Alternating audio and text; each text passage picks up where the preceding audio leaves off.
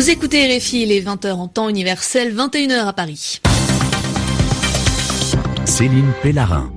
Bienvenue dans votre journal en français facile, une édition présentée avec Guillaume Cordeau. Bonsoir Guillaume. Bonsoir Céline, bonsoir à tous. Le Royaume-Uni suit les États-Unis en interdisant les ordinateurs portables et les tablettes dans les cabines d'avion qui proviennent de pays arabes et de Turquie.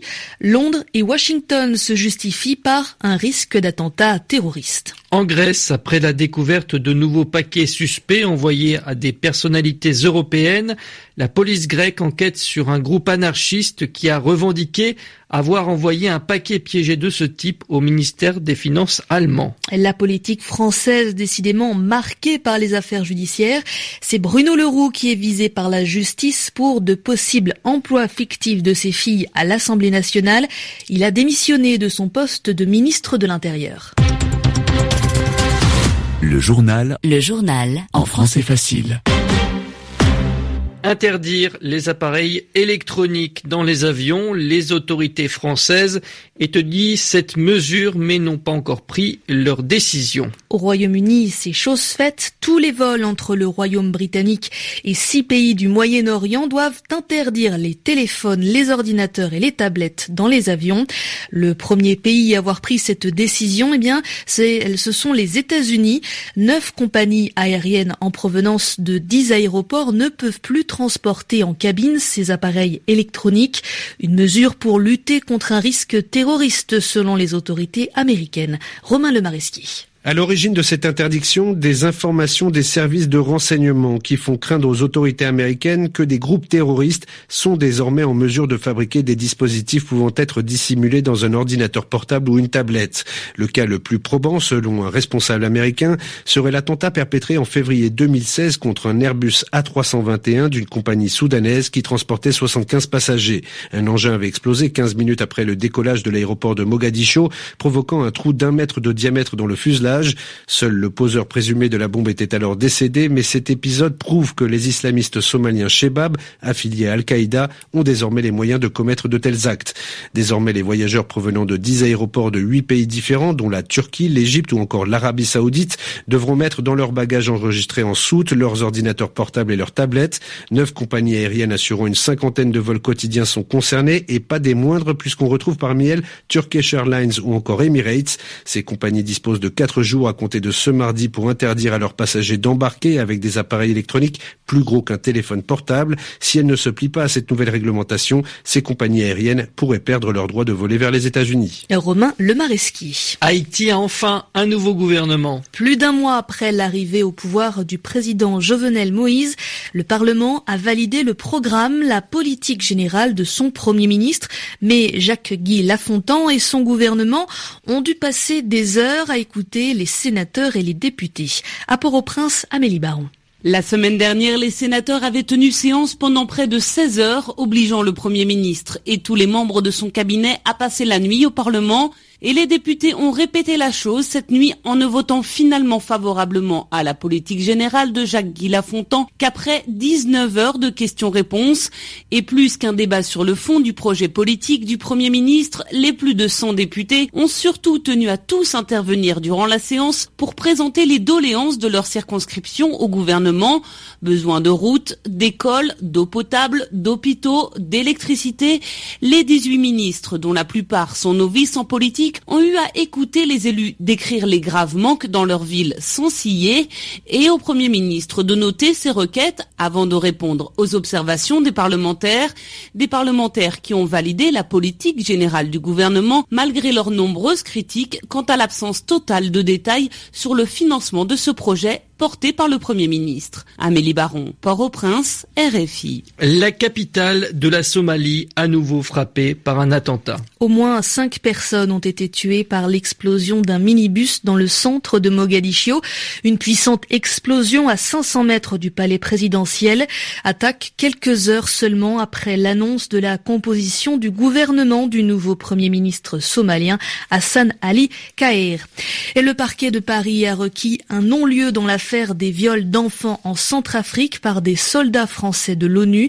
Un non-lieu, cela veut dire que la justice déclare qu'il n'y a pas d'éléments pour poursuivre un inculpé. Venons-en à l'affaire des colis piégés envoyés à des institutions financières en Europe. Deux colis ont été livrés ces dernières semaines au ministère allemand des Finances ainsi qu'au Fonds monétaire international à Paris et ce dernier paquet a explosé blessant légèrement une jeune femme. La police grecque a trouvé huit autres paquets similaires dans une poste d'Athènes. Selon la police, ils étaient destinés à des personnalités de pays européens et c'est un groupe anarchiste grec qui est visé par les enquêteurs. Correspondance à Athènes de Charlotte Stievnar. Ce groupe anarchiste révolutionnaire est connu en Grèce même si ces dernières années, on en entendait moins parler. La conspiration des cellules de feu est apparue en 2008, mais ce qui l'a fait connaître en Europe, c'est l'envoi d'une série de colis piégés à des ambassades en 2010. Il y en avait un notamment destiné à la chancelière allemande et un autre au président français de l'époque, Nicolas Sarkozy. Après une série d'arrestations, le groupe s'était fait ensuite plus discret. Il s'attaque aux symboles du capitalisme et à ceux qu'il juge donc responsables de la situation sociale en Grèce, un type d'action courant à Athènes et qui ne fait en général pas de victimes graves.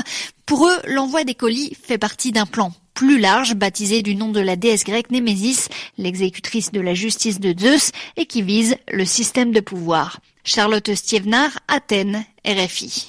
La France a un nouveau ministre de l'Intérieur, Mathias Feckel, euh, secrétaire d'État au commerce extérieur, remplace Bruno Leroux. Bruno Leroux a démissionné, il est mis en cause par la justice. Une enquête a débuté sur les emplois de ces deux filles adolescentes qui ont travaillé à l'Assemblée nationale. Cette nouvelle affaire judiciaire visant une personnalité politique française est allée très vite, Anthony Latier. Le couperet est tombé moins de 24 heures après les révélations de l'émission Quotidien. Je ne veux à aucun prix que ce débat fait d'amalgame puisse porter atteinte au travail du gouvernement, déclare le désormais ex-ministre. Ces filles ont-elles réellement travaillé ou pas? Bruno Leroux affirme son honnêteté, mais il dit en substance ne pas pouvoir rester à un poste aussi stratégique, ministre de l'Intérieur, tout en se défendant. La décision a donc été prise rapidement. Difficile en effet pour les membres du gouvernement le Parti socialiste et son candidat, de critiquer François Fillon, accusé d'avoir détourné de l'argent public en employant sa femme, et de défendre dans le même temps Bruno Leroux, même si les sommes sont moins importantes.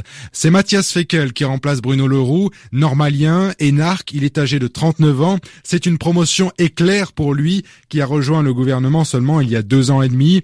Il était jusqu'ici secrétaire d'État chargé du commerce extérieur, du tourisme et des Français de l'étranger. Mathias Feckel affiche son soutien au candidat socialiste Benoît Hamon. C'est important de le souligner dans le contexte actuel.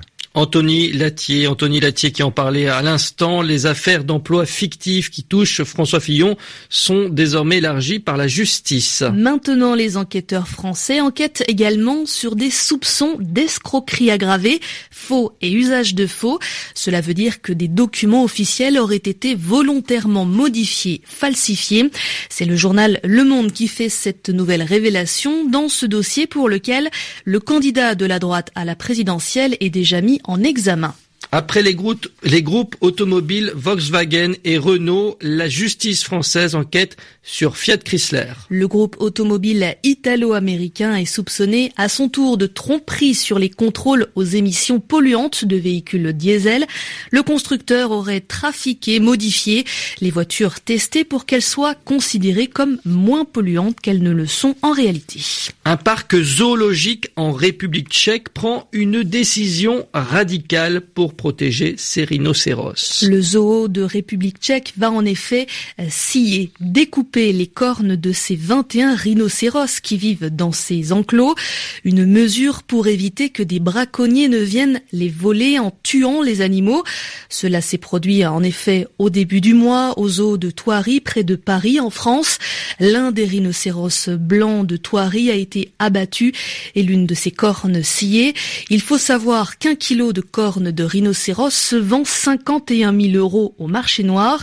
Selon certaines croyances, en effet, la corne de rhinocéros a des vertus médicales ou magiques. Vous écoutez RFI, il est 21h10 à Paris et c'est la fin de ce journal en français facile présenté avec Guillaume Cordeau. Merci à vous de l'avoir suivi.